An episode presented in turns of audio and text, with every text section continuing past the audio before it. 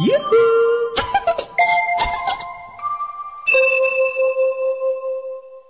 成语故事第五集：三顾茅庐。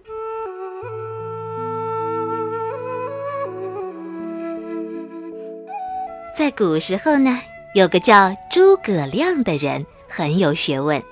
他住在深山里的一间茅草屋里。当时有一位姓刘的将军想请诸葛亮帮他打仗，就去深山里请他。刘将军一连去了三次，最后一次才见到诸葛亮。诸葛亮见刘将军这么尊重自己，就答应了他的要求。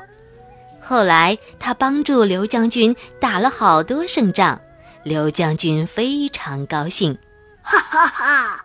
我三顾茅庐，总算请到了一位有本事的人。